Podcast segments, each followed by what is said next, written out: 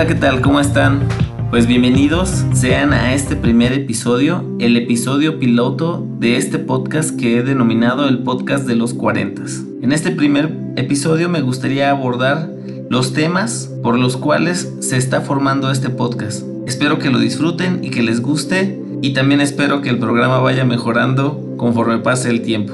Bueno, también espero que pase más tiempo y no se quede en este episodio. Bienvenidos y comenzamos.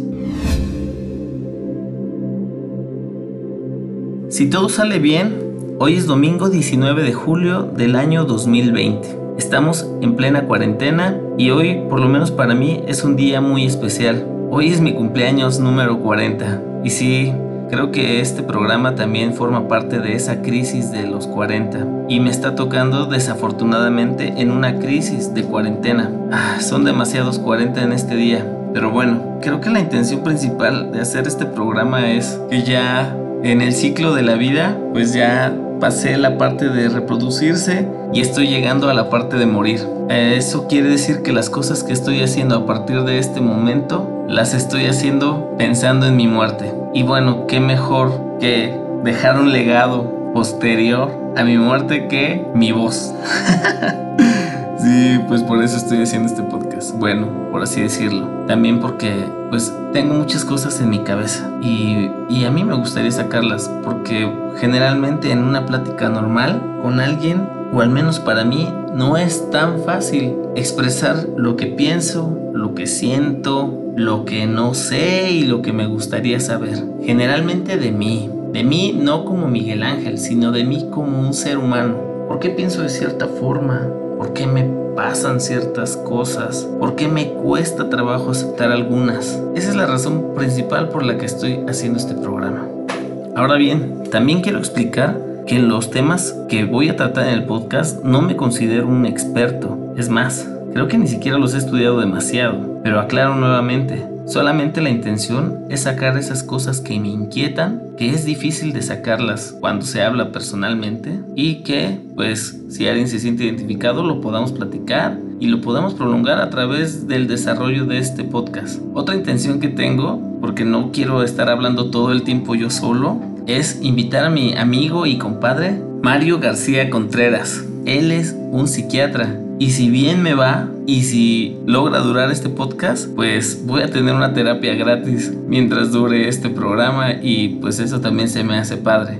Bueno, y si no llega a funcionar como terapia, pues al menos me va a ayudar a comprender algo de esas cosas que no alcanzo a entender. Claro, él siempre me va a decir con sus términos, no, lo que pasa es que tienes exceso de rimbumbambina. No, lo que pasa es que como dice Nietzsche, la variación de los cuerpos, pero bueno, algo bueno le debo de aprender mientras se desarrolla el podcast. Y bueno, también espero que él quiera participar y que le guste la idea de hacer este proyecto juntos.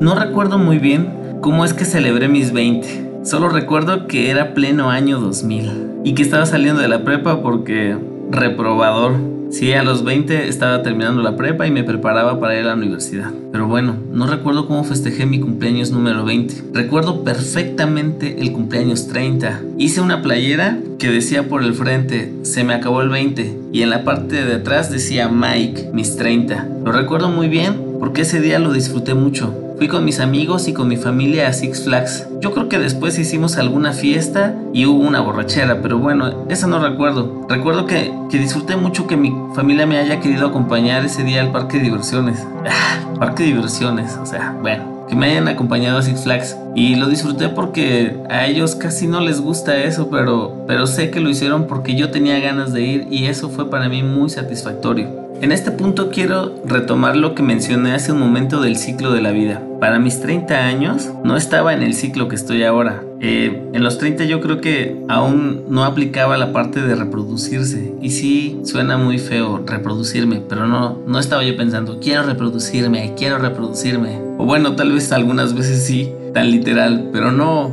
o sea, mi pensamiento era, ya quiero encontrar esa familia, ¿no? Quiero encontrar a la mujer con la que voy a pasar mi vida. y quiero tener esos hijos. Aquí en este punto es donde ya les quiero preguntar si soy yo el único o, o es común el hecho de pensar en el desarrollo no como un desarrollo económico o de algún otro tipo, sino como un desarrollo familiar. Yo recuerdo que siempre que estaba buscando algún trabajo, cuando se llenaba la solicitud de empleo en la parte donde dice cuál es tu meta en la vida, solo ponía dos cosas, formar una familia y ser feliz. Esas fueron las dos cosas que siempre me movieron cuando yo estaba en esa temporada de estar buscando un trabajo y cuando no tenía familia formarla y ser feliz. Muchas veces cuando estuve en algunos trabajos, siempre estaba yo pensando entrar muy temprano y salir muy tarde. Bueno, y, y, si sigo trabajando aquí, ¿en qué momento voy a formar esa familia que quiero? Y si no encuentro esa familia, ¿voy a ser feliz? Siempre me movió eso,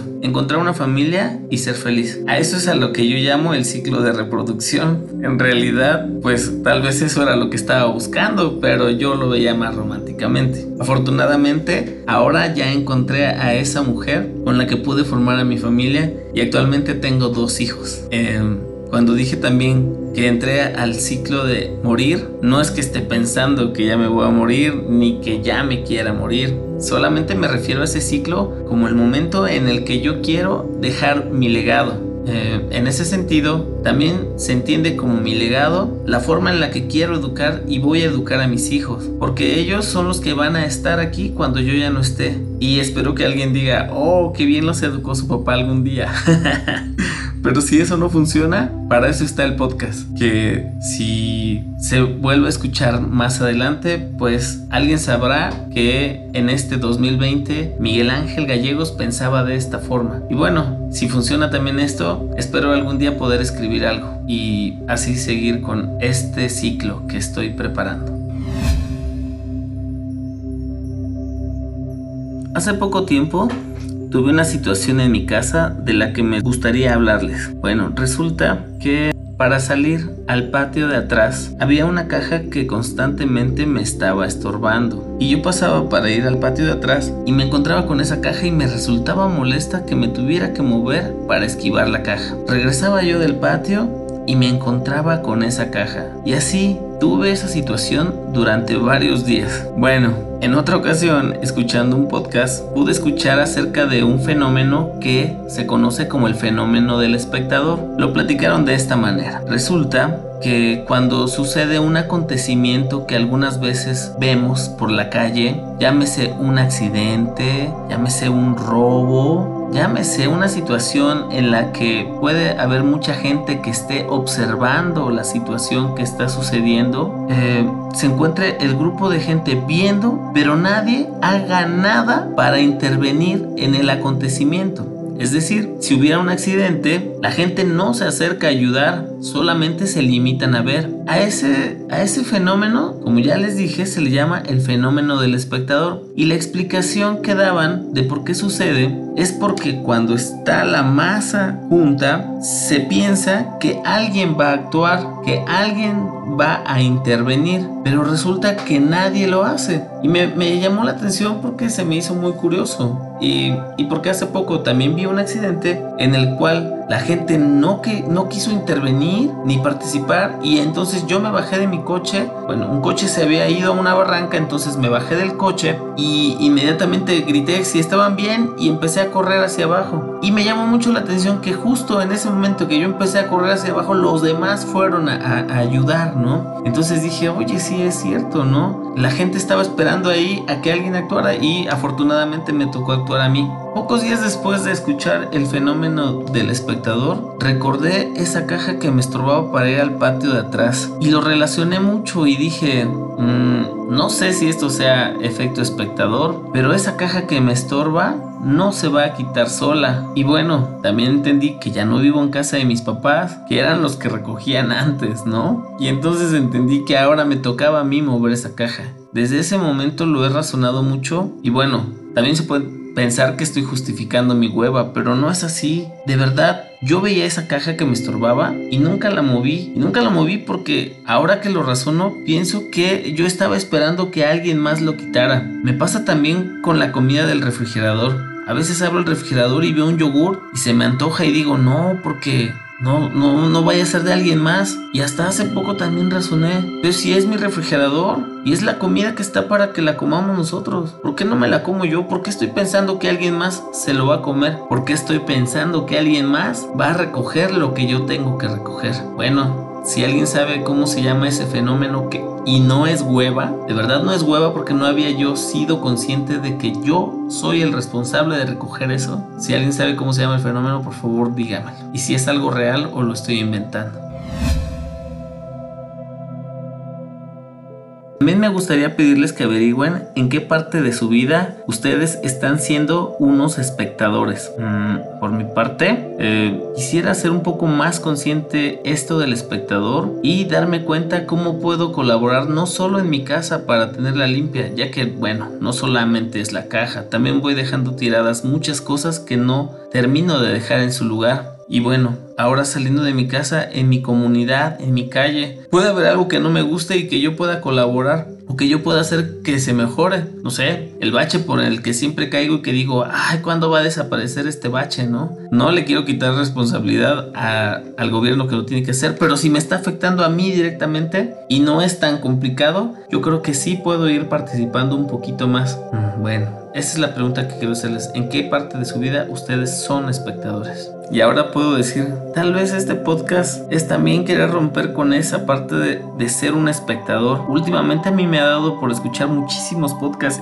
y me entretienen mucho, mucho y digo, ¿cómo puedo estar aguantando escuchar a, esta persona o a estas personas durante tanto tiempo, no? Pues bueno, porque lo que están diciendo me, llega a interesar y, y digo, ¿yo podría hacer eso? Bueno, este es el momento en el que estoy dejando de ser un espectador y estoy haciendo el intento por hacer un podcast Espero que esté resultando bueno y espero que les esté gustando. Por favor, también díganme eso. Ah, aunque esa parte sí es de atreverme a hacerlo o no. Bueno, ya lo estoy haciendo, pero ¿lo voy a publicar? ¿Voy a seguir siendo un espectador? ¿O voy a empezar a actuar de ahora en adelante? Lo descubriremos en otro episodio. Y pues como piloto creo que pues ya estuvo bueno Así que ya se pudieron dar una idea de qué va a ir este podcast, cosas que pienso que se me ocurren, que voy relacionando con respecto a lo que me va pasando. Sí, díganme, tal vez ya estoy en los 40 y apenas me estoy dando cuenta que tengo responsabilidades. Eso me pasa a mí, le pasa a más gente, por favor, díganmelo, díganmelo. Mi Facebook es Miguel Ángel Gallegos Carrasco, por si gustan escribirme algo y comentarme si les gustó este programa.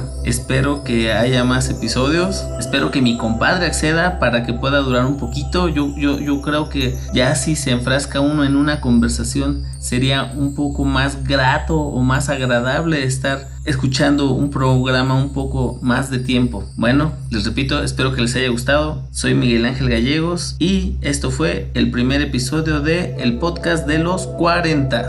Muchas gracias. Hoy es mi cumpleaños y este es el regalo que quise darme. Adiós.